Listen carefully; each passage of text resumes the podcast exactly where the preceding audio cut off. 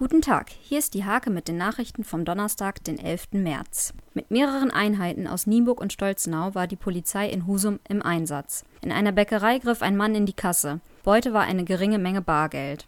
Drei Schwerverletzte forderte ein Unfall auf der B214 in Höhe der Einmündung an der Steingrube. Beim Abbiegen kollidierte ein Steimker mit einem entgegenkommenden Auto.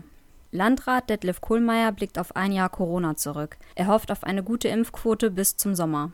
Jens Schröder hat sich vor einem Jahr in Ischgl als erster Nienburger mit dem Coronavirus infiziert. In seinen Augen ist aus dem ersten Lockdown zu wenig gelernt worden.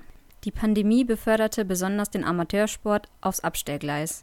Es hagelte Saisonabbrüche und Online-Trainingseinheiten gewannen an Popularität. Diese und viele weitere Themen lest ihr in der Hake vom 11. März oder auf www.diehake.de.